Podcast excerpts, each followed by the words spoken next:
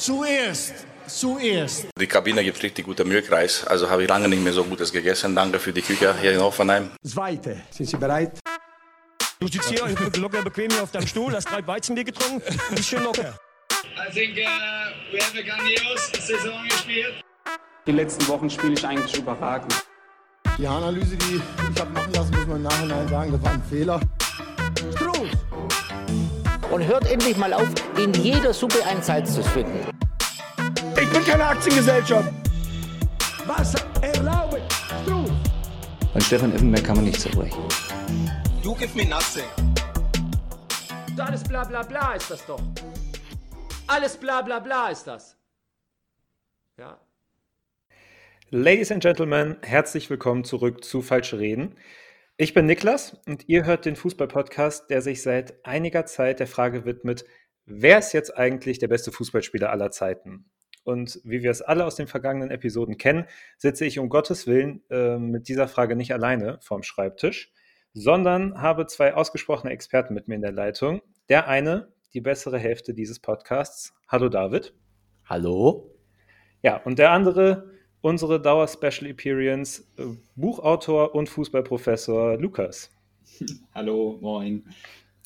So, einmal für uns alle ein kurzer Reminder. In den Folgen 1 bis 4 unserer kleinen Goat-Reihe haben wir uns bislang mit Alfredo Di Stefano, Pelé, Franz Beckenbauer und Johann Cruyff beschäftigt. Vier Folgen, in denen wir uns viermal damit auseinandergesetzt haben, warum zählen wir diese Fußballer eigentlich mittlerweile schon fast automatisch zu den Besten ihrer Zunft? Und dieser Frage wollen wir dann auch eben heute wieder nachgehen in unserer fünften Folge, in der wir uns mit Diego Maradona beschäftigen. Diego Armando Maradona wurde am 30. Oktober 1960 in Buenos Aires geboren und im Alter von 16 Jahren bei den Argentinos Juniors in Buenos Aires auch Fußballprofi. Nach 166 Spielen, 116 Toren, also durchaus keine schlechten Zahlen für einen äh, 16- bis 21-jährigen jungen Mann, ähm, wagt er dann den Schritt zu den Boca Juniors und ein Jahr später dann auch den Schritt nach Europa zum FC Barcelona. Die zwei Jahre beim FC Barcelona, große Erwartungen, leider nicht so wirklich erfüllt. Verschiedenes hat er mit reingespielt. Auf jeden Fall führte das alles, wie so häufig im Leben, dazu, dass etwas noch viel Besseres passierte. Denn 1984 öffnete sich die Tür SSC Neapel, ein italienisches Team, das damals nicht allzu groß war, aber mit Diego Maradona dann die glorreichste Ära des Clubs prägte, während der Club gleichzeitig auch die glorreichste Ära des Spielers prägte. Während seiner sieben Jahre in Italien gewann Maradona unter anderem drei nationale Titel, einmal den UEFA Cup, wurde nebenbei mit Argentinien auch noch Weltmeister, Weltsportler, mehrere Male Südamerikas Fußballer des Jahres und so weiter und so fort. Nach 1991 machte Maradona, dann wenn ich das richtig gesehen habe, ein Jahr Pause vom Fußballgeschäft, was vielleicht auch ein bisschen für die Person Diego Maradona spricht, bevor er dann 92 nochmal in Spanien beim FC Sevilla versuchte, neu Fuß zu fassen, auch wieder allerdings mit mäßigem Erfolg, bevor er dann zurück nach Argentinien ging und seine Karriere als aktiver Spieler ausklingen ließ. Wie nur wenige Fußballer neben Diego Maradona ist er insbesondere mit seinen Auftritten in der Nationalmannschaft in Erinnerung geblieben. Zwischen 82 und 84 spielte Maradona vier Weltmeisterschaften und prägte das Turnier von Mexiko im Jahr 86 natürlich so stark wie kaum ein anderer Einzelspieler jemals ein großes Turnier vor oder nach ihm. Ich denke, gerade über dieses Jahr und auch über dieses Turnier und auch vielleicht über speziell ein Spiel werden wir heute noch ausreichend reden. Deswegen will ich jetzt gar nicht mehr allzu viele Worte verlieren. Nur noch vielleicht nur einmal kurz anmerken, wir haben uns im Zuge dieses Podcasts dafür entschieden, dass bei unserer Bewertung der Spieler, bei unserer Goat-Debatte, jedes private Schmäh, was die Spieler irgendwann mal durchgemacht haben oder jeglicher Skandal irrelevant ist. Das ist gerade bei Diego Maradona vielleicht nicht unwichtig zu erwähnen.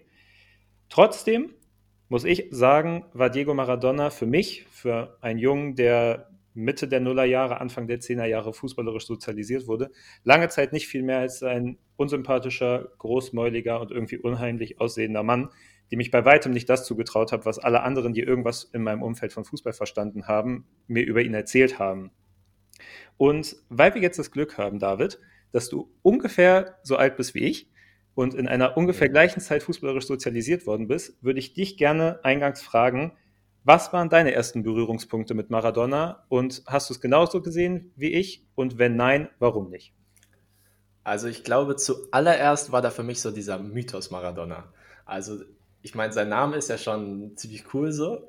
Also wenn man als Diego Maradona auf die Welt kommt, dann passiert auch irgendwas in deinem Leben, glaube ich. ähm, und der hatte halt einen tollen Klang und man wusste irgendwie, der hat damals ein Tor mit der Hand gemacht und so. Ähm, das hatte ich alles im Hinterkopf, wusste ich jetzt wahrscheinlich nicht so genau. Und dann der erste richtige Berührungspunkt war aber wahrscheinlich, als er dann argentinischer Nationaltrainer bei der WM 2010 war und Thomas Müller nicht erkannt hat bei der Pressekonferenz. Und, und da war er bei mir unten durch, sage ich ja. dir ganz ehrlich. Da war vorbei. Ja, Ende des Podcasts, wir sind durch danke. Ja. Nächste, nächste Woche Thomas Müller. Diego wer? ja, genau. Und dann, dann hat man halt zum ersten Mal dieses Spannungsfeld mitbekommen, halt, dass, dass das ein unfassbar guter Kicker sein muss oder gewesen sein muss. Ähm, aber ja, dann als Typ später halt doch stark abgebaut hat, würde ich mal vorsichtig sagen. Ähm, ganz am Anfang war da aber trotzdem eben dieser Mythos. Also so dieses Gefühl, was man auch bei Pelé hat, so der muss unglaublich gut gewesen sein, aber man weiß es halt einfach nicht so genau, weil damals, also ich habe ja so als Zehnjähriger keine Videos von Pelé oder Maradona gesehen. So. Ja, das Gefühl kenne ich. Allerdings bist du mir ja schon mal einen Schritt voraus, dass bei dir wenigstens der Mythos vorher stand. Bei mir stand halt tatsächlich einfach nur diese äh, Pressekonferenz mit Thomas Müller. Und wie gesagt, da war bei mir äh, Land unter. Aber wir haben ja das Glück, dass wir mit äh, Lukas noch einen im, in der Runde haben, der noch mal ein paar Quartale älter ist als wir. Und deswegen die gleiche Frage auch noch mal an dich. Das ist eine unglaublich lange Vorrede dafür ge äh, gewesen, nur um zu sagen, dass ich alt bin. Danke. ja, aber es, stimmt natürlich. Insofern will ich das ja gar nicht bestreiten. Ähm, meine fußballerische Sozialisation lag ungefähr zehn Jahre vor euer. Also Mitte der 90er und dann die zweite Hälfte, also so 96, Europameisterschaft 96 ist das erste Turnier. Ähm, ähm, das ich, das ich live miterlebt habe, zumindest zu teilen. Und ja, in den Jahren war ja Maradona noch aktiv, äh, allerdings aktiv so ein bisschen in Anführungsstrichen, ne?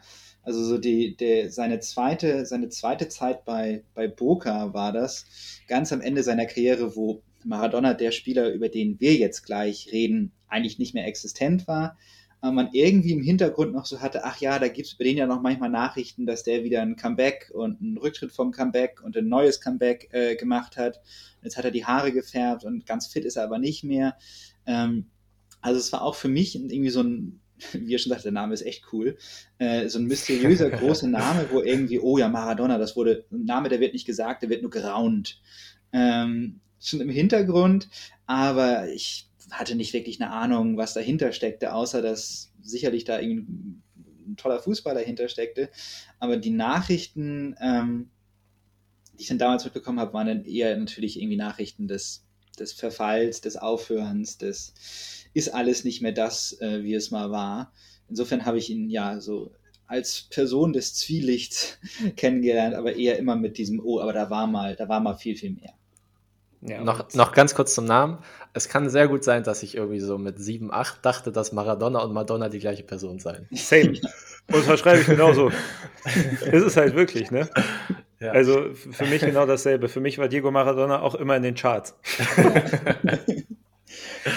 nee, aber, kann gar nicht ähm, so schlecht singen, muss man sagen. Man, äh, ist das so? Glaub, ja, also äh, kann man vielleicht okay, mal ganz kurz. oder sowas. Lukas, warum kennst du immer die ganzen Songs von allen Fußballspielern, über die wir reden? Du weißt immer von jedem, dass der irgendwann mal irgendwas aufgenommen hat und der das gar nicht so schlecht gemacht hat. Ja, äh, das habe ich nicht gesagt. Ich habe bei, bei, Johann Cruyff gesagt, dass es ich das Schlimmste ist, was es an Fußballsongs überhaupt gibt. Äh, bei Maradona weiß ich es, glaube ich, aus der Kusturica. Äh, Doku. Da ist äh, Material, wo Maradona äh, auf einer Privatfeier ein Lied über Maradona äh, singt, was auch schon so ein bisschen der, der Lothar Matthäus spricht über sich in der dritten Person-Vibe äh, äh, äh, abgibt. Und ich finde, der macht das gar nicht schlecht. Äh, definitiv besser, als Lothar Matthäus es gemacht hätte. Naja, über Lukas speziellen Spleen machen wir dann nochmal eine eigene Folge.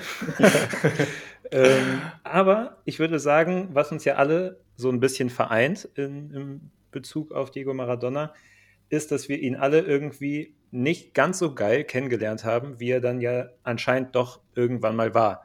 Und genau dieses, das, was mal so war, aber dann jetzt nicht mehr ist, wollen wir uns jetzt genauer angucken. Deswegen äh, gebe ich den Spielball gerne zurück an David und würde dich dann einmal fragen, deine ersten Berührungspunkte mit Maradona haben wir jetzt gehört, aber was waren denn so deine ersten Eindrücke, als du dann festgestellt hast, weil er ist ja eigentlich doch viel, ein viel krasserer Fußballer gewesen, als ich ihm das jetzt jemals zugetraut hätte? Mhm. Ja, ich glaube, ähm, also bei Maradona gibt es immer so dieses Spannungsfeld zwischen dem Spieler auf dem Platz und dann eben noch dem Mythos. Und das Ding ist, dass in der öffentlichen Wahrnehmung auch viel irgendwie vom Mythos so auf den Spieler zurückprojiziert wird. Also wenn man über Maradona spricht, spricht man häufig von irgendwie einer Diva oder einem Künstler. Also die Leute sehen ganz viele Sachen in ihm und äh, behaupten dann auch, dass er genauso auf dem Platz aufgetreten ist. Also die Künstlerfraktion sagt, er war auf dem Platz nur für so Geniestreiche zuständig und ähm, er hat sich einfach zurückgelehnt und dann äh, auf einmal in der 85. Minute kriegt er den Ball und lässt so acht Leute stehen oder so. Ähm, und deswegen, ich glaube, sowas hatte ich so ein bisschen im Hinterkopf, als ich angefangen habe, so die ersten Videos zu sehen. Ähm, was man aber bei Maradona sagen muss, ist, ist, dass er einfach ein unglaublich kompletter Spieler auch ist. Also wir hatten das jetzt in der Reihe ja schon mehrmals, dass äh, die meisten Kandidaten, die wir hatten, irgendwie extrem komplett sind.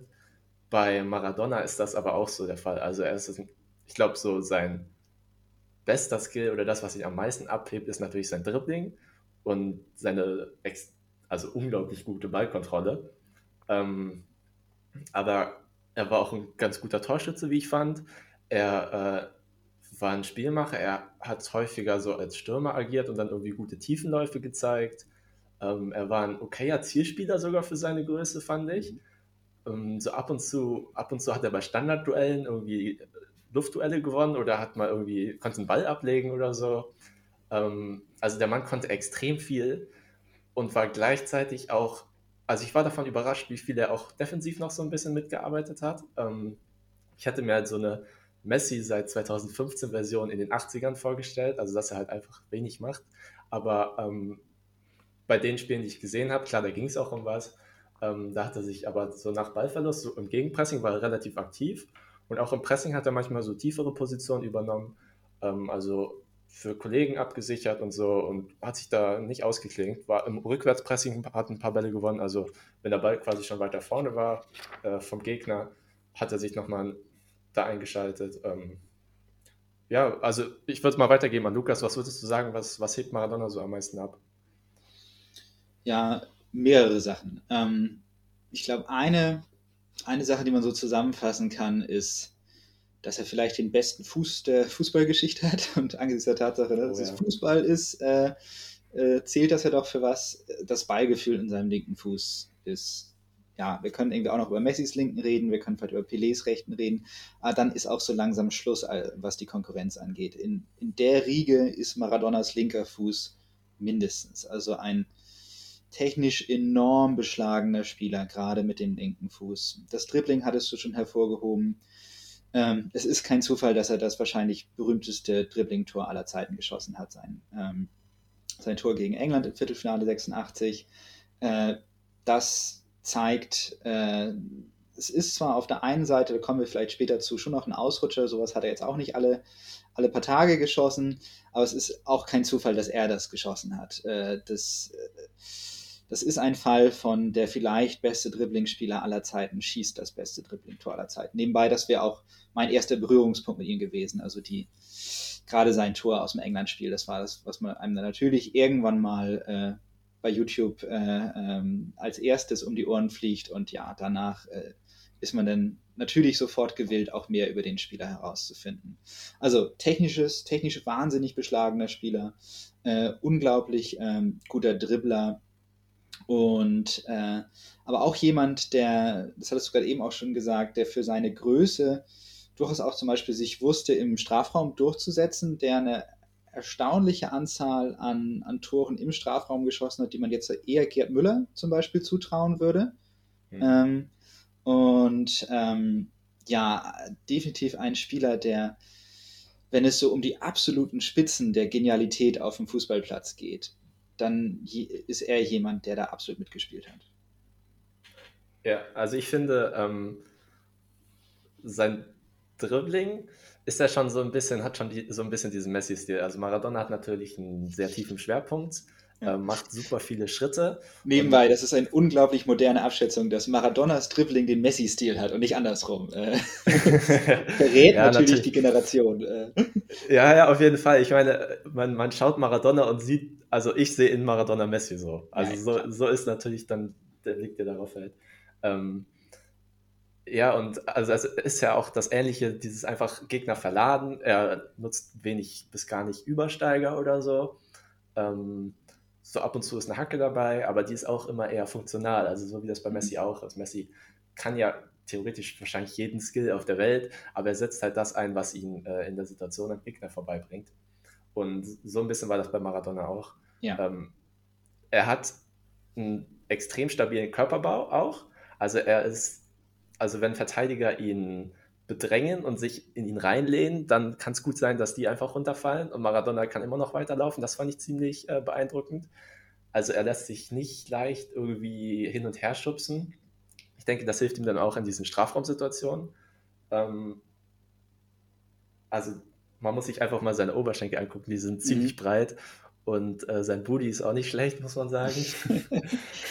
das auch, als der Rest des Körpers noch nicht breit war, ja. Ja, ja, das stimmt. Ähm, was mich also hinsichtlich der Tore interessieren würde, ist, ähm, Lukas, was hat Maradona meistens für eine Position gespielt? Weil man denkt jetzt so an so den klassischen Zehner, aber ich hatte das Gefühl, er war schon mindestens eher so eine hängende Spitze oft, wenn nicht sogar, wenn nicht sogar Stürmer, weil er dann doch oft irgendwie lang geschickt wurde und dann Bälle verarbeiten musste oder so. Also wie, wie siehst du das? Ja, würde ich unterschreiben. Also er hat sicherlich in vielen war er eine klassische 10, was seine Skills anging. Was aber, und auch natürlich die Räume, in die er sich dann hineinbewegt hat. Aber wenn man so eine Startaufstellung mal ganz primitiv ähm, aufzeichnen würde, würde ich auch sagen, dass er natürlich nicht immer, aber doch gerade bei, bei Napoli-Spielen war mir das aufgefallen, häufig eher einer der beiden, als einer der beiden Spitzen aufgestellt ist. Und es insofern auch das nicht komplett äh, der Realität äh, widersprochen hat, als dass allein diese hohe Anzahl der, der Tore, die er aus, aus klassischen Mittelstürmerpositionen gemacht hat, genau dazu passt. Ähm, also äh, ja, häufig war das dann zum Beispiel, wenn man ähm, äh, klassisch 80er Jahre Fünferkette, drei Mittelfeldspieler, zwei Offensive, sage ich jetzt mal, dass er einer der mhm. beiden Offensiven war. Ähm, in Spielen mit einer Viererkette äh, kann man ihn dann auch sicherlich als, als den irgendwie Zehner, zum Beispiel auf der Spitze von einem von einem Diamond, ähm, ähm, von, der, von der Raute ähm, sehen, aber häufig auch tatsächlich als einer der beiden, äh, zumindest nominell echten Stürmer vorne. Ja, was er natürlich auch extrem gut konnte, ist, äh, wenn er dann sich hat zurückfallen lassen und irgendwie mannorientiert, also in der Manndeckung verfolgt wurde, dass er dann direkt sich um die Gegner rumdrehen konnte. Das, das war immer stark zu sehen. Ähm, aber also wenn er jetzt diese Zehnerrolle nicht so viel gespielt hat, wie würdest du trotzdem so seine spielmachenden Anlagen äh, einschätzen? Also gerade das Passspiel? Mhm. Ich glaube, das ist jetzt eh so einer meiner, meiner Großthesen über Maradona, äh, mhm. die ich jetzt einfach mal raushau, äh, dass er sich dann mit der Zeit enorm entwickelt hat. Äh, okay. Wenn man sich den, den jungen Maradona anguckt, äh, wie, er, wie er noch in Argentinien gespielt hat, wie er zum Beispiel bei einem Freundschaftsspiel gegen England 1980 gespielt hat. Äh, da haben wir einen Spieler, der doch ganz stark über die Option Dribbling kommt. Also das Idealbild des argentinischen Gambetta-Dribblers, aber eben auch in großen Anführungsstrichen nur das. Und ähm, im Laufe seiner Karriere würde ich sagen, was das Passspiel angeht, er war immer schon jemand, der, okay, der, der den finalen Pass durchaus mit dabei hatte. Aber ich würde sagen, im Laufe seiner Karriere ist er ein Spieler, der viel besser darin geworden ist, äh, One-Touch zu spielen, der, der viel besser war, Räume zu erkennen, die er mit schnellen Ablagen bespielen konnte. Ähm, also nicht nur, nicht nur irgendwie der finale Pass hinter die Kette, sondern Pässe zwischen die Ketten, beziehungsweise im damaligen stark mannorientierten Spiel war, war da gar nicht so viel Kette, aber mhm. äh, eben in die freien Räume, die, die gerade, die gerade aufgegangen sind, in Räume, in die Mitspieler reinstoßen konnten. Ähm, Und das habe ich so vom jungen Maradona nicht so gesehen. Da würde ich sagen, dass der Maradona zum Beispiel, um das große Paradebeispiel zu nennen, bei der Weltmeisterschaft 1986, aber auch in seinen Napoli-Jahren ein viel kompletterer äh, Passspieler geworden ist. Mehr, mehr ein 360-Grad-Passspieler, als er das als junger Spieler gewesen ist. Und das etwas war, was ihn enorm verbessert hat. Ja, fand ich auch bei der äh, WM 86 sehr beeindruckend. Ich fand auch, er war strategisch super sauber. Also er hat äh, eigentlich immer den richtigen Pass gespielt. Ähm, er konnte da irgendwie Kombinationen antreiben, er konnte Seitenwechsel schlagen. Argentinien hatte so ganz schöne Dynamiken, dass die ähm, immer mit vielen Spielern nachgerückt sind, wenn der Ball ähm, ins letzte, letzte Dritte kam. Und Maradona hat sehr gut verstanden, dann diese nachrückenden Spieler einzusetzen. Ähm, auch, auch wenn Maradona irgendwie so um den, um den Strafraum den Ball gesichert hat, weil, weil er irgendwie lang geschickt wurde, da hat er auch immer sehr gut nachrückende Kollegen gefunden. Also das fand ich auch ziemlich gut. Wie würdest du, was würdest du denn sagen, so Peak Spielmach Maradona, wie, wie gut war der? Den würde ich, würde ich eigentlich im allerhöchsten Regal ansiedeln. Also wenn ich da an Peak Spielmach Maradona denke, dann denke ich an die WM 86 und mhm ja, das wäre jetzt so eine, so eine weitere Großthese zu Maradona. Ich würde sagen, bei dem Turnier, ich will, ich will mich nicht darauf festlegen, nur bei dem Turnier, aber bei dem Turnier fand ich, war Maradona in jeder Hinsicht alleroberste Schublade. Auch als Spielmacher. Mhm. Und zwar als Spielmacher sowohl als, als Spielmacher für, für den entscheidenden Pass, für den finalen Pass, als Zehner sozusagen, aber auch als Achter. Als auch jemand, der Dynamiken im Mittelfeld erst kreiert hat, die jetzt vielleicht nicht sofort äh, zum Torschuss geführt haben, sondern einfach die Mittelfelddynamik für die eigene Mannschaft positiv beeinflusst haben. Also da war er so eine geniale Xavi-Messi-Mischung. War schon nicht schlecht. Das fand ich auch. Äh, ich meine, es gibt zu der Zeit so immer auch bei Kreuz Team Anfang der 90er gibt es ja immer noch diese obligatorischen langen Ball, der einfach aus dem Nichts kommt, der irgendwie irgendeinen, also wo Kuman irgendeinen gesehen hat oder halt einer der mhm. argentinischen Mittelfeldspieler und der einfach wild über die, äh, über alle Gegner rüberfliegt. Ähm, von Maradona hat man den Pass aber eigentlich nicht gesehen. Also das fand ich dann auch ziemlich bezeichnend. Mhm. Ähm, da war er seine Zeit halt auf jeden Fall auch voraus und hatte eigentlich, also hatte so das komplette Spielmacherpaket, ja, das war schon ja, ziemlich ja. gut. Würde, wenn ich mal kurz zurückfragen darf von euch, euch beide, ihr habt ihn wahrscheinlich auch beide auch bei der WM 86 gesehen. Äh, mhm. war da, also ich, ich, würde sagen, ne, das, das war Peak Maradona. Äh, wie, wie waren eure Eindrücke da, also auch was, was die Bewertung angeht? Äh, wart ihr völlig hin und weg oder habt ihr gedacht, auch das habe ich auch schon mal besser gesehen? Oder? Also ich finde, was mich hm, mit am meisten, sagen wir jetzt mal, beeindruckt hat, ist halt die Tatsache, dass er für mich eigentlich bis dato immer nur der Weltklasse-Dribbler war und ich gerade in diesen Spielen von der WM 86 ähm, das erste Mal auch gesehen habe, was zum Beispiel für ein starker Passgeber er auch war. Also seine Pässe kommen ja nicht nur fast immer an, sondern die sind halt auch noch richtig schön und auch extrem hilfreich in den Spielsituationen. Also da auch nochmal ähm, mit kleiner Erinnerungsfußnote an diesen perfekten linken Fuß, den er hatte, weil der konnte ja Bälle über alle Distanzen und in allen Höhen schlagen und die waren einfach immer perfekt. Und hat das halt hinten angefangen, ist nach vorne gelaufen und das Ding dann meistens halt auch zu Ende gebracht. Ähm, bei diesem Jahrhunderttor muss ich sagen, war ich, also ich habe das mal irgendwann gesehen, das, also eine der ersten Male bewusst gesehen und wahrgenommen, okay, das war das beste Tor des Jahrhunderts und war halt erstmal so, okay, also das ist natürlich ein krasses Dribbling und ein krasses Tor, aber dass das jetzt, dass es in 100 Jahren Geschichte kein besseres gegeben hat, hm. ähm, war für mich halt erstmal irgendwie so ein bisschen verblüffend.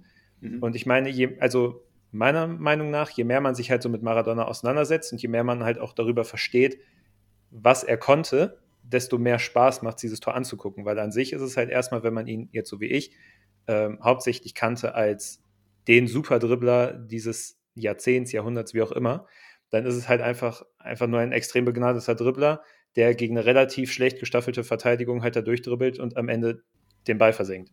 Aber ja. unterm Strich ist es halt quasi ein, ähm, naja, es ist ein, ein Denkmal eines Intuitionsfußballers, weil er ja in diesem, in diesem Dribbling häufiger die Situation hat, oder die Möglichkeit hat, einfach etwas gänzlich anders zu machen, aber er trifft einfach immer die richtige Entscheidung.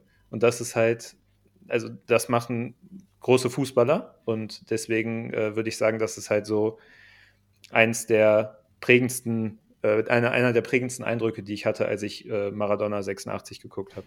Ja. Ich finde, ja, also ich finde bei dem Tor ist es, äh, also finde ich den Anfang auch ziemlich wichtig. Also da, mhm. wo er sich ähm, zwischen den so fünf, sechs, also oder ja, drei, vier, keine Ahnung, Engländern behauptet und die eben erstmal so ein bisschen rauszieht, sodass er dann die Räume dahinter bespielen kann.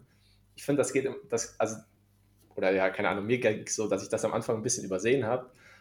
Manche Videos schneiden auch erst später äh, im Verlauf des Solos da rein, aber eigentlich ist das auch nochmal ein super beeindruckender Part. Also er kann so dieses Ball behaupten, er kann diese strategische äh, Planung des Angriffs irgendwie und dann fährt er den Angriff einfach selber zu Ende. Das ist halt, das ist halt unglaublich. Ja. Ich finde zwei, zwei irgendwie interessante Anekdoten zu dem, zu dem Tor. Ähm, er hat mal bei einem, bei einem Freundschaftsspiel 1980, meine ich, war es gegen England, es heißt immer ein ähnliches Tor geschossen. Naja, selbst wenn, äh, hätte er schießen können, er hat es nicht geschossen. Ähm, wenn man sich es anguckt, dann sieht man, na gut, auch wenn es geklappt hätte, das war schon noch ein Stück von dem entfernt. Aber ja, die Ähnlichkeiten sind da und natürlich der gleiche Gegner, wenn auch äh, sechs Jahre auseinander. Und ähm, da versucht er, äh, oder er schließt ab, äh, als der Torhüter noch auf ihn zukommt. Er umrundet nicht den Torhüter. Ähm, er passt daneben eigentlich. Genau, er passt daneben. Und äh, äh, es, äh, es gibt die Geschichte, dass ah, sein kleiner Bruder oder Neffe oder irgendwie sowas ihn wohl darauf hingewiesen hätte, mein Gott, hättest um den Torhüter rumgehen müssen. Ähm, und dass äh, er, als er das 86 wieder in die Situation war, dass irgendwo im Hinterkopf aufpoppte, äh, oh, du musst um den Torhüter rum. Und er es dann gemacht hat und, äh, und es dann funktioniert hat. Und offensichtlich hat er nicht gedacht, oh, okay, besser wäre es jetzt, damals hat er schließlich gesagt, aber dass irgendwo doch scheinbar dieser, dieser, klein, dieser Gedanke dann in seinem Hirn äh, aufge, äh, nochmal aufgeploppt ist, sagt irgendwie was, ja, Instinktfußballer, aber halt irgendwie mit diesem, äh, mit diesem Background. Und das Zweite, also berühmterweise hat, hat ähm, Messi ja äh, gegen Getafe 2007 ne, in, auf deutlich niedrigerem Level, also nicht Weltmeisterschaftsviertelfinale, sondern Copa del Rey, sonst was Spiel, wo Barcelona sogar im Rückspiel ausgeschieden ist, äh, eine Kopie dieses Tores geschossen. Und ich fand es immer interessant, dass Messi dieses Tor mit dem rechten Fuß abschließt und Maradona mit dem linken. Und ist, sie sind ja beide links vom Tor und es würde daher mehr Sinn machen, das mit dem Rechten abzuschließen. Und da sieht man irgendwie so, so 30 Jahre Fußballentwicklung immer so ein bisschen drin, denke ich, dass auch ein so exzessiver Linksfüßler wie Messi ist, nach wie vor ist, da denn doch den Rechten nimmt, wohingegen in den 80ern durftest du noch den Linken nehmen. Aber war beides ein Tor. Insofern äh, ist es eigentlich mhm. egal. Oh, ja, ja, finde ich auch lustig. Also um nochmal auf die Frage äh, zur WM 86 zurückzukommen, ähm, was ich erstmal ziemlich beeindruckend fand, war Argentinien als Team. Ähm, also jetzt, ich hatte da ähm, Belgien gegen Argentinien gesehen mhm. und ich glaube, es gab so vier, fünf Spieler, also mindestens von Argentinien, die dem besten belgischen Spieler wahrscheinlich überlegen waren. Ähm, also das war eine ziemlich, ja. auch eine sehr ansprechende Teamleistung. Also Argentinien hatte sehr gute Teamkombinationen. Ähm, Belgien war also nicht gut, unglaublich unverbunden, hatte eigentlich kaum eine Chance. Ähm, also Argentinien war da ziemlich gut, aber Maradona hat da eben nochmal rausgeragt. Ich finde auch bei dem Handtor, das leitet er auch selber mit einem Dribbling ein, das geht irgendwie auch so ein bisschen unter. Ich habe das Handtor, glaube ich, auch bis vor kurzem noch nie wirklich gesehen. Also man sieht immer nur dieses Bild Mhm. Aber äh, ich hätte gar nicht genau sagen können, wie das zustande kam. Ich dachte immer, es sei nach einer Flanke gewesen, aber es war ja so ein Querschläger von einem englischen Verteidiger. Ja. Ähm, und eigentlich leitet Maradona das eben auch schön ein. Ähm, das geht dann auch so ein bisschen unter, was ein bisschen schade ist. Ja. Aber ja, bei der, bei der WM war er einfach unfassbar. Ja, tatsächlich das, äh, also klar, das, das, Spiel gegen England hat letztendlich die beiden großen Momente seine, seines Turniers und wohl auch seiner Karriere produziert. Beides in einem Spiel sorgt, sollte man natürlich meinen, dass das irgendwie äh, äh das Spiel ist, was man sich angucken muss. Mal als, als Tipp für die, für die Zuhörer und Zuhörerinnen, aus meiner Sicht, wenn man ein Maradona-Spiel gucken will, um ihn auf seinem absoluten Höhepunkt zu sehen, dann das Halbfinale gegen Belgien. Äh, das, das, äh, die, was zwei Tore schießt er da, glaube ich, und auch ein Dribbling-Tor. Das kann natürlich nicht mit dem England-Tor mithalten. Das war auch ziemlich schön, aber die, ich finde die, die komplette Leistung von Maradona in dem Spiel habe ich noch nie von ihm besser gesehen. Was allerdings nicht gegen seine anderen Leistungen spricht, das ist einfach völlig unglaublich. Das ist eine der besten Leistungen, die ich jemals von einem Fußballer gesehen habe. Wie würdest du denn ähm, Maradona als, also als Torschützen sehen? ja, da habe ich so ein bisschen ähm, irgendwie äh, zwiespältige Meinung. Ähm, ich habe, ähm, kurz auszuholen, ähm, Anfang des Jahres nach, nach, nach Maradonas Tod ähm, ist ein äh, Werkstattverlag, Sammelband äh, erschienen äh, über Maradona, wo äh, Tobias Escher und ich ein kleines Kapitel geschrieben haben zur Frage, war Maradona wirklich so gut? äh, und uns dann auch mit der Frage beschäftigt haben, wie war er denn als Torschütze. Und nachdem das Buch rausgekommen ist und äh, bei Twitter beworben wurde, dachte ich, ach, wäre ja nochmal interessant, zu dieser Frage, wie war Maradona als Torschütze zurückzukehren und so als kleines Bonus zu meiner Werbung für, für das, das wirklich sehr schöne Fußballbuch hatte ich dann mal mir äh, alle Tore von Maradona mit, mit äh, Stift und Papier angeguckt und mal grob kategorisiert, in welche Kategorien die eigentlich reinfallen. Und naja gut, die, die wohl wichtigste Zeit seiner Karriere hat er bei Napoli verbracht und fing ich damit an und äh, stellte fest, ähm, dass von seinen Touren doch über die, deutlich über die Hälfte ähm, äh, ja, Deadball Situations, also insbesondere Elfmeter, das war mit über 40 Toren die mit Abstand die meisten Tore, die er geschossen hat, die Kategorie mit den meisten Toren. Und dann ähm, 26 oder so waren es Freistöße. Ähm, danach kamen dann so ja, Mittelstürmer-Tore und etwas nach dem Dribbling äh, hat er fünf Stück überhaupt nur geschossen ähm, für Napoli. Und nachdem ich das mal so aufbereitet habe, ist irgendwie zumindest für meine harmlosen Verhältnisse bei Twitter die Hölle über mich losgebrochen, äh, weil ich ja offensichtlich damit zeigen wollte, dass Maradona irgendwie ähm, ein Fraud oder was weiß ich was äh, äh sei äh, weil er ja so wenig Dribbling-Tore geschossen hat. Anders als man, so hatte ich es natürlich auch anmoderiert, man meinen könnte, wenn man sich insbesondere natürlich das, das, das England-Spiel im Kopf hat mit seinem Dribbling-Tor. Aber völlig ähm, zu Recht, du hast einfach gehatet, du bist ein Hater. Ja, ich, ich dachte so, ne, you, you, can't argue with the numbers, also eventuell noch mit meiner Kategorisierung, ne, aber letztendlich war mein Ziel überhaupt nicht zu sagen, dass es irgendwie groß gegen ihn sprechen würde, zumal ich fand gar nicht die, die über 40 Elfmeter gut, ist natürlich schon ein hoher Wert, aber ich fand auch irgendwie 26 oder 27 Freistöße ist halt absolut gewaltig. Das ist ein super Wert. Das sagt, dass es ein unglaublicher Freistoßschütze ist. Tatsächlich ist einer von Maradonas ganz, ganz großen Stärken, dass das einer der besten Freistoßschützen der Fußballgeschichte war. Und ähm, ja, es wurde sich aber nur auf die Elfmeter ge gestürzt. Aber klar, es stimmt natürlich so ein bisschen, dass äh, vielleicht so das Klischeebild, was man von einem Maradona-Tor hat, wenn man diese Handgeschichte mal wegnimmt, ähm, ist wahrscheinlich ein Tor nach einem Dribbling. Und es stellt sich heraus, davon hat er kaum welche geschossen. Das sagt noch nicht, beantwortet noch nicht eure Frage, wie ich ihn über, so insgesamt als Torschützen fand. Aber ich glaube, er war als Torschütze nicht so, wie man denkt, wie er war. Das wäre erstmal so meine Antwort. Und das nächste Mal, wenn Leute mit dir so einen Stress anfangen, dann sagst du einfach, hey, beruhigt euch, dafür war Maradona ein super Sänger. ja, genau. ähm, nee, aber tatsächlich ähm, wir bewegen uns ja jetzt halt schon extrem in diesem Jahr 1986. Und was mir jetzt zum Beispiel extrem auch auffällt, wenn ich euch zuhöre, wenn man halt viel über Maradona redet und über seinen Höhepunkt und über seine krassen Szenen und über das, was ihn berühmt gemacht hat, dann redet man fast ausschließlich von 1986, speziell diesem WM-Turnier.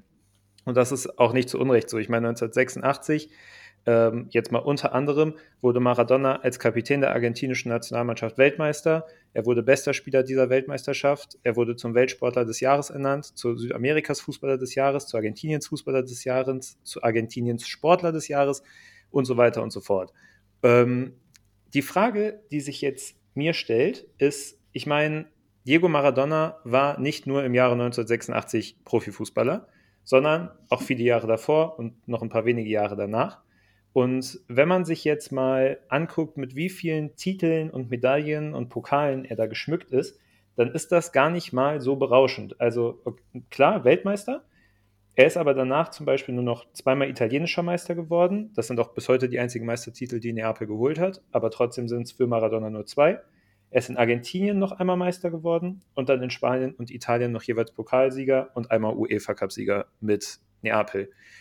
Ich sage nicht, dass man ähm, einen Fußballer nach seinen Titeln bewerten sollte, aber es ist ja doch schon relativ auffällig, dass es im Gegensatz zu den anderen Kandidaten, die wir uns bisher schon angeguckt haben, ein relativ kleines Board an Titeln ist, was Maradona vorzuweisen hat.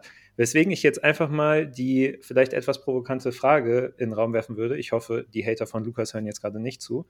Ähm, würden wir über Diego Maradona als möglicherweise besten Fußballer aller Zeiten überhaupt sprechen, wenn er beispielsweise bei der WM 1986 krank gewesen wäre? Oh.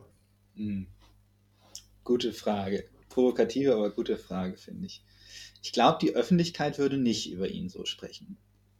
Ähm, ist natürlich die Frage, ob die Öffentlichkeit damit Unrecht hat. Das, äh, das ist natürlich nochmal auf dem anderen Blatt. Ähm, ich glaube aber, dass die Öffentlichkeit nur zur Hälfte Unrecht haben würde. Also auch ohne die WM 86 wäre Maradona sicherlich im Pantheon der 50 größten Fußballlegenden oder sowas. Aber ich glaube, 50 Folgen werden wir nicht machen, ne? sondern äh, irgendwie vielleicht keine 10 und ob Maradona da auftauchen würde oder auftauchen sollte, wäre zumindest eine offene Frage. Also ich glaube tatsächlich, dass, und ja, bisher haben wir sehr viel gejubelt über Maradona, dass einer der kritischen Punkte, die man sagen kann, gerade wenn wir uns jetzt mal auf einen Spieler gucken, den wir jetzt schon besprochen haben, nämlich Pelé, der große Vergleichspunkt im 20. Jahrhundert. Ähm, bei Pelé kann man schon sagen, dass da ein solides Jahrzehnt an dauerhaften Topleistungen, soweit wir das beurteilen können, äh, vorlag. 58 bis 68 ungefähr, plus minus ein, zwei Jahre. Und dieses Jahrzehnt von Jahr, das war von vorne bis hinten einfach Topleistung, Topleistung, Topleistung. Klar, mit kleinen Höhen, Höhen und Tiefen und mal einem kleinen Ausfall, aber im Großen und Ganzen Topleistung, Topleistung, Topleistung. Ich weiß nicht, ob wir dieses Jahrzehnt äh, für Maradona finden. Ja, also ähm, vermutlich nicht. Äh, ich glaube, ich kann da relativ wenig zu sagen, weil ich jetzt ähm, die, seine Leistungen bei Neapel und so im Allgemeinen nicht einschätzen kann. Ähm, aber es ist, ich, ich, denke, es muss eigentlich so sein, dass, dass so sein Case für, äh, für den Go-Titel eben doch sehr top-heavy ist. Also der ist ähm, basiert, also da liegt ziemlich viel Gewicht auf der WM 86 dann in dem Fall. Ich, ich würde noch hinzufügen, dass, also, der hat bei, bei Napoli schon Spielzeiten gehabt, die herausragend waren. Also wirklich herausragend, auch so herausragend, dass sie, äh, dass sie ähm, in der Diskussion äh, mit einer normalen Pelé-Spielzeit, also einer herausragenden Pelé-Spielzeit, beides fällt halt zusammen, äh, wie zum Beispiel auch einer, einer normalen, also herausragenden Messi-Spielzeit äh, mithalten können. Nur also zum Beispiel Jonathan Wilson, der, der äh, wie ich finde, hervorragende britische Fußballautor für den Guardian, der, der unter anderem äh, äh, Inverting the Pyramid gesch geschrieben hat, ähm, hat zum, zum Tode Maradonas äh, geschrieben. Maradona hat im, in seinem Leben vier, vier hervorragende Fußballsaisons gespielt. Mhm. Um, ähm, das ist nicht schlecht, das können wir alle nicht von uns behaupten, aber andere Leute können deutlich mehr von sich behaupten. Die Frage ist natürlich, okay, für die allermeisten Leute, die irgendwie auch eine konsistentere Karriere hatten, galt, deren hervorragende Fußballsaisons waren nicht so hervorragend wie Maradonas hervorragende Fußballsaisons. Und ob es wirklich vier waren oder ob man vielleicht doch über fünf oder sechs reden sollte, äh, sei auch dahingestellt. Aber auf zehn kommen wir nicht. Ähm, die Argent Zeit in Argentinien ist ein bisschen schwer zu bewerten. Ähm, da war sicherlich schon gute, gute Sachen dabei. Dann waren, war seine Barcelona-Zeit Problem geplagt. Wenn auch Höhen dabei waren, waren doch so viele Tiefen auch dabei, dass es als äh, jetzt irgendwie keine herausragenden Spielzeiten durchgehen kann. Seine Napoli-Zeit hat Spitzen gehabt, aber äh, auch, auch Tiefen. Äh, gerade, gegen Ende, aber auch, auch am Anfang, äh, okay, anfangs war ich tief etwas, etwas äh, zu viel gesagt, aber war zumindest nicht so herausragend, wie es inzwischen durch mal geworden ist. Und danach ist Schluss. Und zwar komplett Schluss. Also, ne, die, alles in den 90ern brauchen wir uns nicht mehr angucken. Ähm, ich glaube, dass man kann sich zum Beispiel fragen, ist mal diese WM 86 weggenommen eine, eine Karriere dabei, die wirklich besser war als die von Michel Platini oder von Zico? Äh, und klar, Michel Platini und Zico beides herausragende Fußballer, aber haben es zum Beispiel nicht in unsere Reihe geschafft. Haben, haben über sie nachgedacht, aber das ist dann doch die deutlich zweite Reihe gewesen. Und ähm, bei Maradona kann ich mir schon vorstellen, dass auch ohne die WM 86 es vielleicht für die erste Reihe reicht, aber wie gesagt, dieses, dieses, diese ganze Karriere von Highlight, Highlight, Highlight, äh, die ganz zugegebenermaßen nur ganz wenige andere Spieler geschafft haben, da, nach dem, was ich gesehen habe ähm, und auch nach dem, was man hört, kann man die für Maradona, glaube ich, nicht diagnostizieren. Aber würdest du jetzt zum Beispiel sagen, dass Maradona ein Spieler war, also sagen wir, er war der verhinderte Goat, weil er einfach vor 86 und nach 86 ähm, Pech, Verletzungen, schlechte Entscheidungen etc. hatte? Oder würdest du sagen, wir haben einen durchaus nicht schlechten Fußballer, vielleicht so in dem Regal von, wie du jetzt gesagt hattest, Platini oder Sico, der 86 einfach mal erheblich ausgerutscht ist, aber auf der richtigen Backe gelandet ist? Nee, schon ersteres. Äh, ich glaube, Maradona hatte ein Gesamtpaket, welches unter vielleicht etwas anderen Umständen, ähm, vielleicht auch mit einem äh, anderen Charakter, aber letztendlich ist es egal, ob das, ob das, was ihn gehindert hat, aus ihm selbst rauskam oder aus den Umständen, irgendwas hat ihn gehindert. Ähm, das, was er offensichtlich konnte, und das hat er uns eben zwischendurch mal gezeigt, über eine ganze Karriere zu zeigen. Also ne, es gibt diesen, ich glaube, ich weiß nicht, ob er von Menotti ursprünglich stammt, aber ihm wird da manchmal zugeschrieben, diesen Satz, äh, äh, Messi is Maradona every day, Maradona was not. Ähm, also Maradona, Maradona ist, ist, ist Hochwassermarke, aber eben nicht die ganze Zeit, sondern nur Flut war nicht immer, um, um, um bei, der, äh, bei der Metapher zu bleiben. Das ist aber ein schöner Satz. Würdest du sagen, ähm, eben, er war dann auch so ein bisschen Opfer seiner Zeit? Also ich meine, gerade die 80er waren ja ziemlich defensiv geprägt. Ähm, Maradona hat dann, ich glaube, bei Neapel sagt man ja auch, also er war irgendwie einer von, von zwei Stürmern. So, ich glaube, es hätte auch Zeiten gegeben, wo er dann eher so einen Zehner gegeben hätte. Oder wenn ich mir Pelés Teams anschaue, die irgendwie so eher 4-2-4-artige Systeme gespielt haben, dann ist das ja schon eine deutlich offensivere Ausrichtung und wovon Maradona bestimmt auch noch mehr profitiert hätte. Ja. Also denkst du, da wäre da wäre dann auch, hätte er noch mehr glänzen können?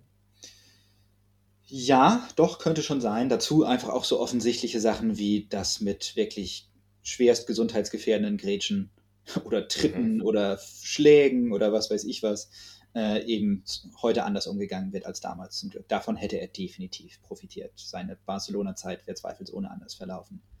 Ähm, natürlich die große irgendwie Frage, die man sich auch stellen kann, ist, was wäre mit einem Maradona passiert, der in, einem, in einer modernen Fußball-Jugendakademie genau im richtigen Alter gelandet wäre. Klar, man kann sich da durchaus vorstellen, dass auch viel von dem, was an ihm besonders war, äh, weggeschliffen worden wäre, ist möglich. Gleichzeitig kann man sich natürlich auch vorstellen, okay, irgendwo gab es eine, vielleicht, hätte es vielleicht eine Möglichkeit gegeben, dass genau das Richtige weggeschliffen wird und all das, was wir wollen, was bleibt, geblieben wäre. Ähm, also ja, Maradona in, in moderneren Zeiten hätte da sicherlich auch bestimmte Vorteile gehabt, auch außerhalb des, des, des äh, taktischen Levels. Aber letztendlich würde ich sagen, in der Spielerbewertung finde ich es immer gar nicht so groß relevant, sich zu fragen, okay, was wäre gewesen, wenn sondern ich glaube, was wir eigentlich machen sollten, ist einfach zu gucken, okay, wir nehmen den Spieler so, wie er gewesen ist, in seiner Zeit und gucken einfach, was er abgeliefert hat und was halt nicht. Aus welchen Gründen auch immer er es, er es abliefern konnte oder auch nicht abliefern konnte.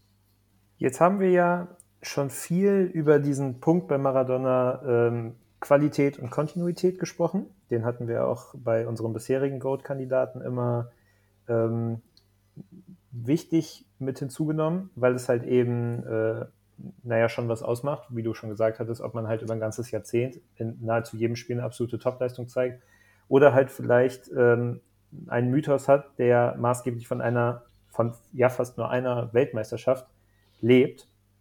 Ähm, deswegen würde ich jetzt einfach mal den Elefanten, der hier im Raum steht, ansprechen und würde die Frage stellen, um die es ja auch hier unterm Strich geht.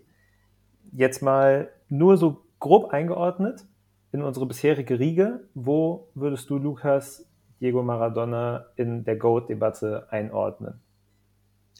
Hinter Pelé, ähm, weil Pelé letztendlich viel von dem, sehr viel von dem aus meiner Sicht, was Maradona so hervorragend gemacht hat, auch hatte, aber dazu diese wahnsinnige Konstanz hatte, dazu auch als Torschütze noch auf eine viel krassere Art brilliert hat.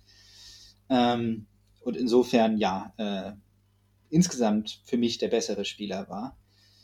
Ich weiß nicht, ob ich noch einen weiteren Spieler, also ich würde keinen weiteren Spieler klar vor Maradona einsortieren.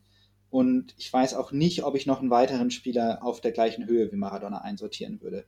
Falls ja, dann ist es Alfredo Di Stefano. Bei Alfredo Di Stefano ist immer die große Frage, ne, wir haben so wenig Bildmaterial, daher ist es so schwierig. Ähm, aber von den anderen Kandidaten, Beckenbauer und Cruyff zum Beispiel, die würde ich äh, hinter Maradona äh, ähm, äh, einsortieren. Letztendlich mit der Begründung, weil die Spitze von Maradonas Leistung, da würde ich auch nicht, also klar, die WM 86 steht über allem, aber auch seine besten, seine besten Jahre äh, für Napoli, äh, aber auch dann Zeit in Argentinien und punktuell bis zumindest bis 1990 durch seine Karriere verteilt, sind da solche Spitzen mit drin, ähm, dass ja, dieser, dieser Peak Value für mich so hinreichend ist und so doch auch deutlich über dem ist, was zum Beispiel ein ebenfalls fantastischer Spieler wie Johann Cruyff geleistet hat, dass ich insgesamt äh, sagen würde, doch, da steht Maradona für mich drüber. Also Maradona ist für mich im höchsten Regal, nur da vielleicht nicht ganz an der Pole Position. Okay, David, wie siehst du ähm, das? Ja, also ich, ich finde die Einordnung erstmal sehr spannend. Ich, ähm, ich finde auch den Vergleich mit Pelé noch spannend, weil ich ähm, bei Maradonas Dribbling, also beziehungsweise wenn man sich so die beiden Dribblings, die da anguckt im Vergleich, sind die halt schon extrem unterschiedlich. Und das fand ich, das fand ich spannend, weil Pelé hatte noch eine unberechenbarere Note drin. Also Maradona ist, klar, ist ein Genie, aber sein, sein Dribblingstil war trotzdem irgendwie rationaler als der von Pelé. Das finde ich, äh, find ich spannend, weil Maradona noch, noch kontrollierter war. PD hat viel damit gearbeitet, dass er sich den Ball irgendwie mal so ein bisschen zu weit vorlegt und dann äh, Gegner dazu verleitet, rauszurücken oder halt auf eine Balleroberung zu gehen und dann den doch irgendwie noch im letzten Moment vorbeispitzen kann oder so. Und bei manchen Aktionen habe ich auch das Gefühl, PD weiß gar nicht, wie er da am Gegner vorbeigekommen ist, aber irgendwie hat es dann doch geklappt. Ähm, von dem her finde ich den Vergleich auf jeden Fall spannend. Und ich liebe Maradona als Spielertyp. Also das, es macht unglaublich viel Spaß, Maradona zuzusehen. Ähm, es macht auch unglaublich viel Spaß, über Maradona nachzudenken. Also was, was wäre, wenn der irgendwie in, einem, in einer anderen Zeit gelandet wäre oder wenn er äh, sich im Griff gehabt hätte und so. Aber ich glaube, trotzdem würde ich ihn hinter die Stefano einordnen, weil, ähm, also auch wenn ich mir denke, dass ähm, ich eigentlich eher nach dem Peak gehen müsste, weil ich wie gesagt, noch nicht so viel von Maradona bei Neapel gesehen habe, da kein so allzu weites Bild habe, ähm, kein allzu umfassendes Bild habe. Ähm, trotzdem ist die Leistung von Di Stefano, finde ich, so beeindruckend, also dass, äh, Real, dass er Real Madrid fünfmal in Folge zu einem Champions League-Sieg damals quasi führt, also Europapokal der Landesmeister und einfach in einem Team gespickt mit Superstars, neben Puschkas, einfach klar der beste Spieler, äh, Spieler in dem Team ist. Und es ist einfach unglaublich schade, dass, dass es so wenig ähm, Aufnahmen aus der Zeit gibt, wo man irgendwie die Stefano dann sehen könnte. Und deswegen, also Argentinien ist eh mit genug Spielern da vorne vertreten, deswegen ist es, glaube ich, okay, wenn äh, Maradona in meiner Einordnung hinter die Stefano landet. Mhm. Aber ich glaube, ich würde dann auch Pelé und die Stefano vor Maradona sehen und dann Cruyff und Beckenbauer eben dahinter, von denen, die wir bis jetzt besprochen haben. Auch wenn es mir irgendwie ein bisschen wehtut, weil also Maradona ist wirklich geiler Kicker. Aber das ist ja ganz spannend. Wir haben ja äh, in unserer Diskussion um Beckenbauer und Cruyff ähm, auch viel halt zwischen den beiden verglichen, weil sie halt irgendwie dann doch ähnliche Spielertypen waren, ähnliche Positionen bekleidet haben.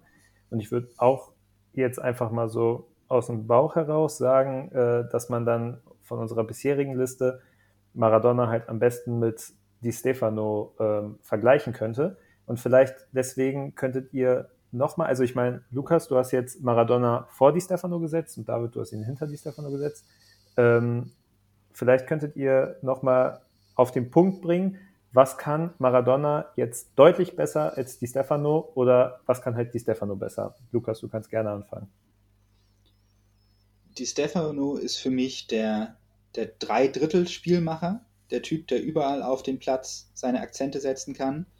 Und ähm, Maradona ist für mich noch am ehesten ähnlich wie Pelé, so ein äh, Gott im letzten Drittel haben wir bei Pelé gesagt, bei, bei Maradona vielleicht Gott in der gegnerischen Hälfte und weniger, auch we wegen der wenigeren Tore, äh, weniger im, im, Strafraum vielleicht als Pelé. Aber letztendlich Maradona ist ähm, der, der Spieler für den, für den, für den äh, krassen, den Unterschied machenden Moment, beziehungsweise auch für eine Vielzahl äh, von, von Unterschied machenden Momenten in der gegnerischen Hälfte und Di Stefano ist der große Regisseur des ganzen Orchester, äh, Orchesters. Also, vielleicht mal so, ähm, Maradona die, die bessere erste Geige, Di Stefano ähm, der bessere, äh, ähm, wie sagt man, Conductor auf Deutsch, äh, Dirigent. Dirigent? Ja. Dirigent. Okay. Ja, ich denke, also Di Stefanos Impact ist halt vor allem der, dass er in jeder Phase einfach unglaublich dominant ist und theoretisch alles übernehmen kann. Also er ist quasi dauerdominant und Maradona ist eher so szenendominant oder so. Er sorgt dann halt in einzelnen, in einzelnen Aktionen für den Unterschied. Das Skillset ist insofern, also sein Skillset hilft ihm insofern dabei, als dass er halt technisch deutlich besser ist, würde ich sagen. Ja. Da kann, Lukas hat das ja auch schon gesagt, also da kann wahrscheinlich auch niemand Maradona das Wasser reichen in der Fußballgeschichte. Ähm, Maradona ist da aber auf jeden Fall weit voraus. Ähm, ich denke, dass es auch eine Abstufung zwischen den beiden, die eben historisch bedingt ist. Also wir hatten das ja schon, also nach irgendwie den 60ern ist es auch nicht mehr nötig, dass ein Spieler wie Di Stefano einfach das ganze Spiel des Teams so dominant begleitet. Da, da war es dann eben, da war es völlig okay, wenn jemand wie Pelé oder Maradona sich vor allem aufs letzte Drittel oder die gegnerische Hälfte spezialisiert hat und dann eben in einzelnen Aktionen den Unterschied ausgemacht hat und nicht über die Masse der Aktionen quasi kam. Ähm, auch wenn die Stefano natürlich seine, seine Geniestreiche dabei hatte. Aber ich würde sagen, das ist so die, die grobe Unterscheidung zwischen den beiden. Ja, und in gewisser Weise spiegelt sich diese Unterscheidung äh, auch mit dem Blick auf die ganze Karriere wieder. Ne? Die Stefano, äh, äh, diese Konsistenz über Stimmt. viele Jahre, genauso wie er innerhalb eines Spiels konsistenter war, war Maradona, äh, war, war die Stefano auch über die ganze Karriere konsistenter. Maradona dafür die gewaltigen Peaks im Spiel, wie auch über die Karriere. Hm. Maradona, der Mann des Peaks. David, also du hast ich glaube, glaub, dass nie jemand in der Geschichte des Fußballs bessere vier Wochen Fußball gespielt hat als die WM 86. Hm.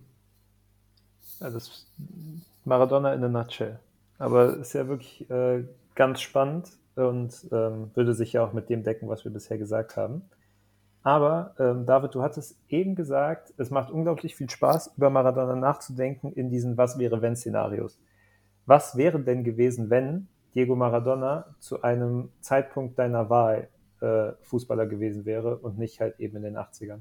Hm. Also ich glaube, das wäre dann tatsächlich auch heute oder vielleicht in den 2000ern.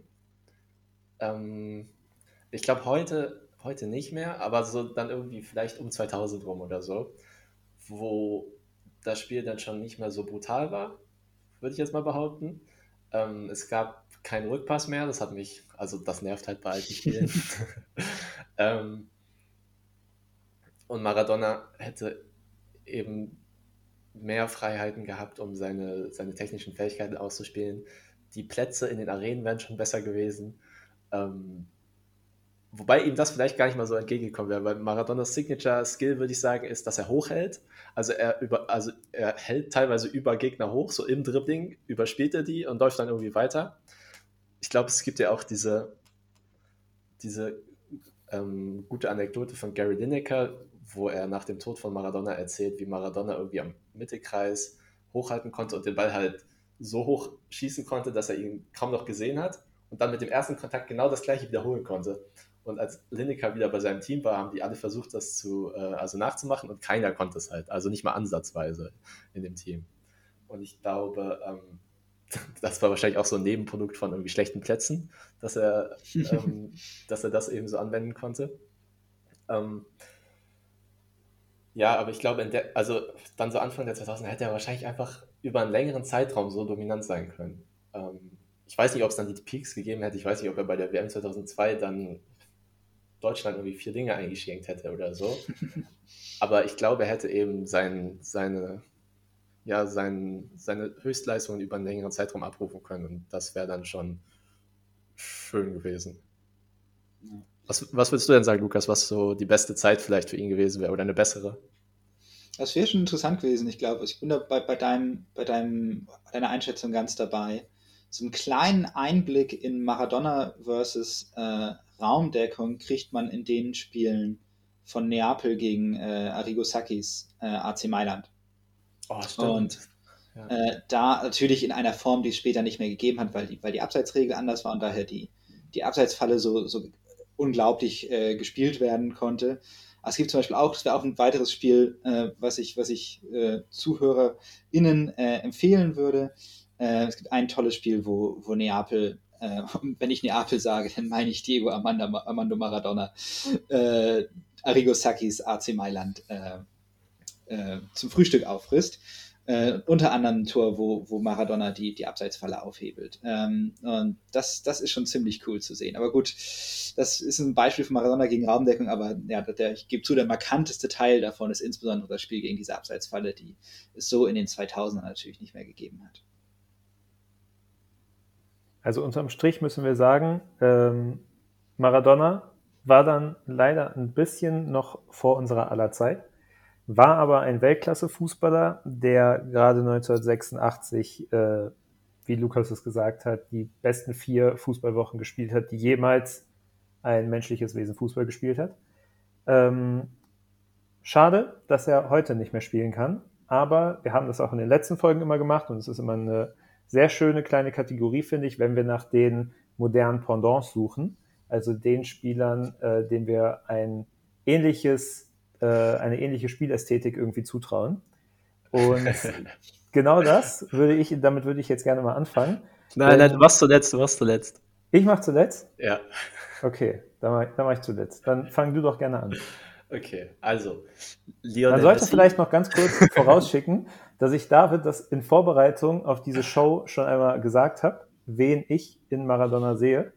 Und er hat mich ausgelacht. Deswegen äh, ist es mir natürlich ein großes Anliegen, das jetzt ja. gleich äh, hier nochmal vor unserem Fußballprofessor vorzutragen. Ja, ja, damit David dann auch einmal lernt, wie es sich anfühlt, falsch zu liegen. Aber es, David, fang, fang gerne e-, erstmal einfach an. Es ist gut, dass wir weniger Zuhörer haben als Lukas Twitter-Follower, weil wir würden wirklich, also da würden Leute mit äh, Fackeln und Missgabeln hier vor, vor unserer falschen Redenzentrale stehen.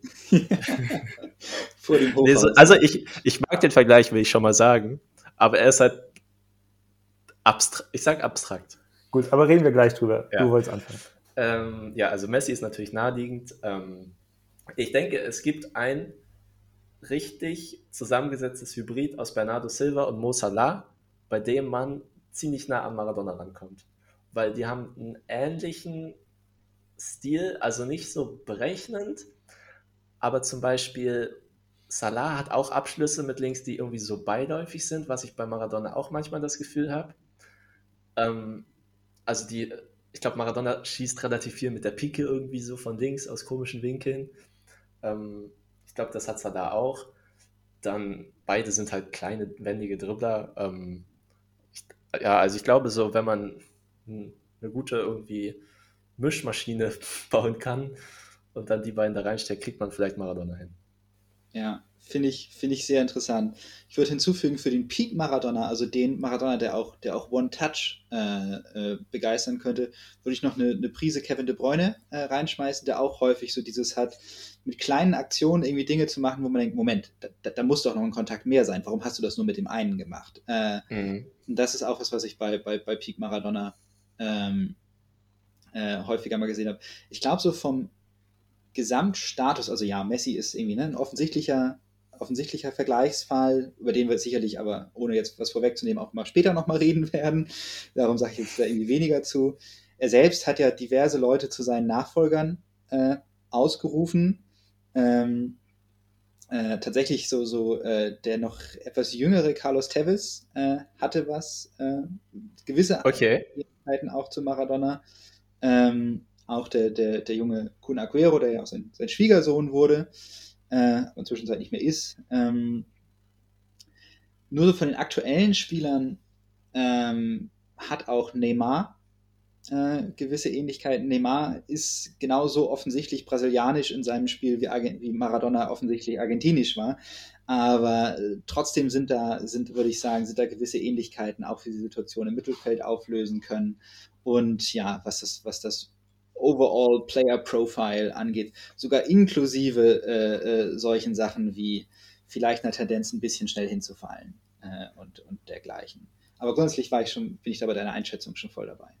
Ja, also Neymars, Neymars, Neymars antreibende so Ablagen oder so One-Touch direkt weiterspielen, irgendwie im Mittelfeld, das, das hat Maradona auch auf jeden Fall. Ja.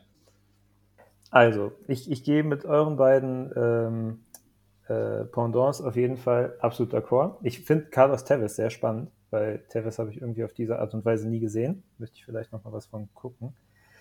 Ähm, ich sehe es so wie, wie ihr, dass, dass Messi halt irgendwie logisch ist. Ich finde aber, als ich über diese Frage nachgedacht habe und ich Maradona geguckt habe, ist mir fast kein Spieler, nee, also warum lüge ich? Mir ist kein Spieler so schnell in den Kopf geschossen wie Max Kruse. Diego Maradona hat so etwas starkes Max Kruse-artiges, dass Max Kruse noch nicht mal mehr was Maradona-artiges hat.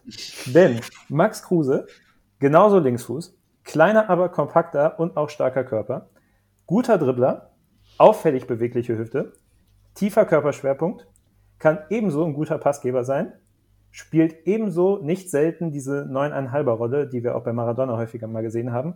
Und kleiner, aber nicht zu unterschätzender Fakt, auch Max Kruse umgibt diese leicht zwielichtig skandalöse Aura.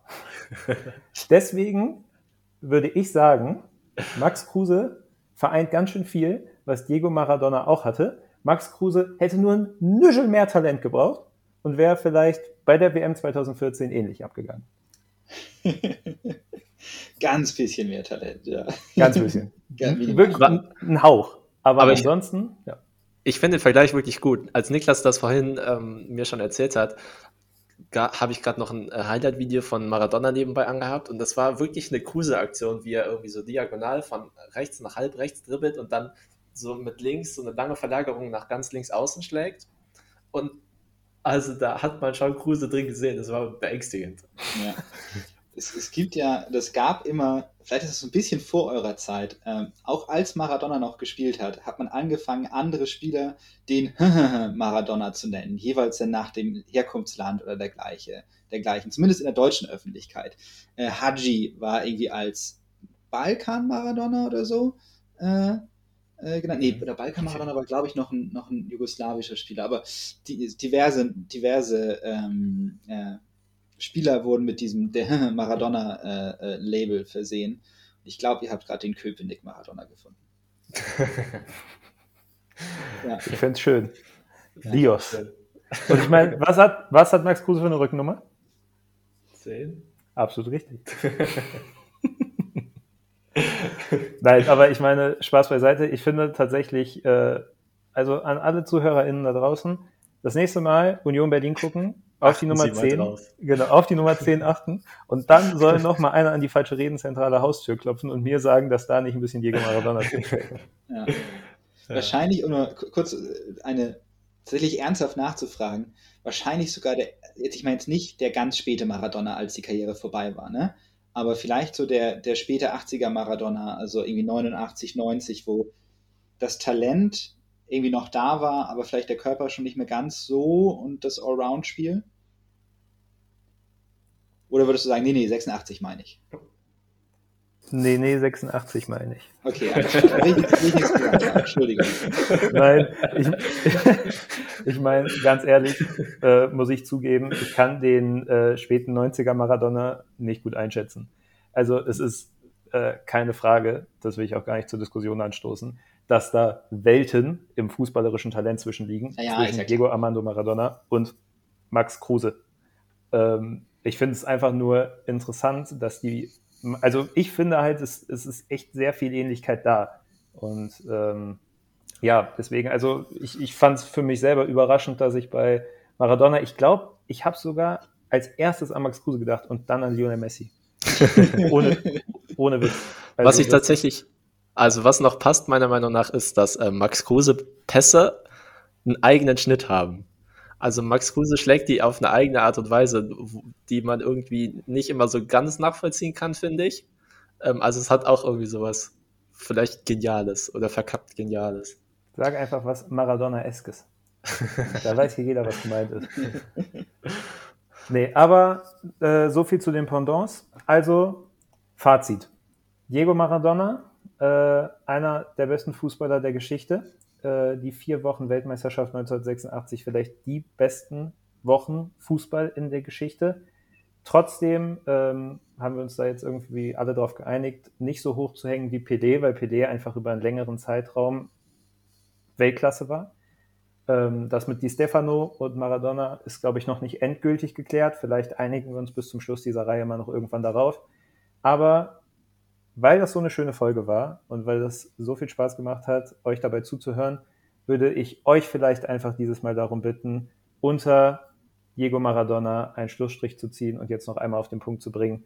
Warum ist er in dieser Goat-Debatte und warum ist er mindestens auf Platz 3, wenn nicht sogar auf Platz 2 bis dato? Ich finde, es gibt wenige Fußballer, ähm, wo es einfach so viel Spaß macht, den zuzusehen. Also Maradona hat sowas, sein Spiel hat ein bisschen was Perfektes. In den Momenten, wo alles klappt, ist es einfach, ist es einfach perfekt. Und da ist das, was er macht, ist so das, was so den Ruf des schönen Spiels ausmacht. Also so in der Zeit, wo irgendwie überall geholzt und getreten wurde und es immer diese 15 langen Bälle gab, die ich immer noch nicht verstehe, in jedem Spiel in den 80ern und auch frühen 90ern noch, ähm, war Maradona einfach irgendwie, also er war halt schon ein bisschen dieser Mythos, so diese Lichtgestalt, die irgendwie aus einer anderen Zeit kam und dann äh, so den Heiden gezeigt hat, wie man so ein bisschen Fußball spielen kann. Ähm, ja, ich finde, das, das hat ihn da einfach ausgemacht. Ähm, vielleicht hat auch jemand von euch, ich hatte noch eine Lieblingsstory zu Maradona, vielleicht Lukas auch gleich noch. Äh, damit können wir dann auch noch schließen. Ja, also für mich, ähm, ich glaube nicht, dass jemals ein anderer Spieler in der Geschichte des Fußballs so sehr mit dem Ball verwachsen war, wie, wie Diego Armando Maradona. Diese, diese, diese komplette Kontrolle, insbesondere mit dem linken Fuß, eigentlich auch nur mit dem linken Fuß, aber egal. Äh, immerhin mit einem Fuß über den Ball. Dieses enorme Talent, was da drinnen steckte. Ähm, also äh, ich, leider kam der Satz nicht mehr in diesen, diesen äh, Artikel, den ich mit, mit Tobi Escher zusammengeschrieben habe, rein. Äh, äh, er hat ihn rausgestrichen, jetzt, jetzt hole ich ihn wieder rein. Irgendwie die, die, die wahre Hand Gottes trug Puma King, ähm, weil oh. letztendlich Maradonas linker, linker Fuß näher an der Hand dran war als jeder andere Fuß in der Fußballgeschichte. Ja, ich glaube, das trifft ziemlich gut. Das ist echt auch nochmal ein schicker Vergleich und klingt auch gut. Ja, Danke. Okay, dann möchte ich jetzt aber noch die Lieblingsanekdote hören. Ja, also es ist äh, nur so ein kleines Ding, aber ich fand das eine lustige Randnotiz. Ähm, und zwar in seiner Zeit bei Neapel, das habe ich auch in dem Buch gelernt, das sehr zu empfehlen ist, Dios, ähm, wurde, also die ganze Stadt wurde ja irgendwie auf links gekehrt, hatte ich das Gefühl, nach dem, was man da gelesen hat. Also es war Ausnahmezustand irgendwie fünf Jahre lang, eben solange Maradona da gespielt hat. Und was ich besonders lustig fand, war, da wurden natürlich auch reihenweise Kinder nach Maradona benannt. Also ganz viele Diegos liefen damals rum. Und es gab auch ganz viele Diegas. das fand ich ziemlich lustig. also die Liebe für Maradona hat in allen Herzen geschlagen. Ja, ich kannte keine Grenzen. Ja. Für mir ist es eine Sache aus der Maradona, aus der richtig, richtig empfehlenswerten Maradona-Dokumentation von 2019. Nicht der Kusturica-Film mit dem netten Lied, aber äh, äh, wirklich ein, einer der besten Sportfilme, die ich, Sportdokumentationen, die ich kenne. Ähm, da sieht man Aufnahmen von, aus dem Spielertunnel vor dem Weltmeisterschaftsfinale 1986. Größtes Spiel Maradonas Karriere. Und alle Spieler, die Deutschen wie die Argentinischen, haben die Hosen voll. Weil es ist Weltmeisterschaftsfinale. Äh, alle sind offensichtlich krass aufgeregt, nervös. Und er mit einem breiten Lächeln äh, tänzelt er so ein bisschen vor sich hin, äh, hüpft so ein bisschen auf der Stelle und ruft den Leuten zu, äh, ruft seinen Mitspielern zu, komm Leute, in 90 Minuten sind wir Weltmeister. Und irgendwie diese Einstellung, äh, dieses unbeschwerte, komm, äh, jetzt gehen wir raus und hauen sie weg, äh, vor einem, einem WM-Finale, wo hingegen alle anderen komplett die Hosen voll hatten, äh, war für mich auch nochmal was. Okay, von allem Spielerischen nochmal abgesehen. Der Typ war, hat als Person seine großen Schattenseiten gehabt und manche davon haben ihn auch als, als Fußballer, äh, waren, wurden Probleme für ihn. Aber gleichzeitig war da auch was in seiner Persönlichkeit, was ihn auch als Fußballer enorm stark gemacht hat. Und vielleicht war es genau das, was ihn zu einem der Besten gemacht hat. Zumindest im Jahre 1986. David, Lukas, die, Vol die Folge hat äh, wirklich sehr viel Spaß gemacht. Ich freue mich schon aufs nächste Mal. Ich gehe davon aus, äh, Lukas wird bis zum nächsten Mal nachsehen, wie gut Max Kruse singen kann. Und äh, dann würde ich mich herzlich bei euch bedanken und sage Tschüss, ciao und bis zum nächsten Mal. Ja, danke auch bei dir. Niklas, muss man auch dazu sagen, ist ein aufgehender Stern am Moderationshimmel. Und damit auch von mir Tschüss. Ja, sehe ich genauso. Tschüss, hat riesen Spaß gemacht.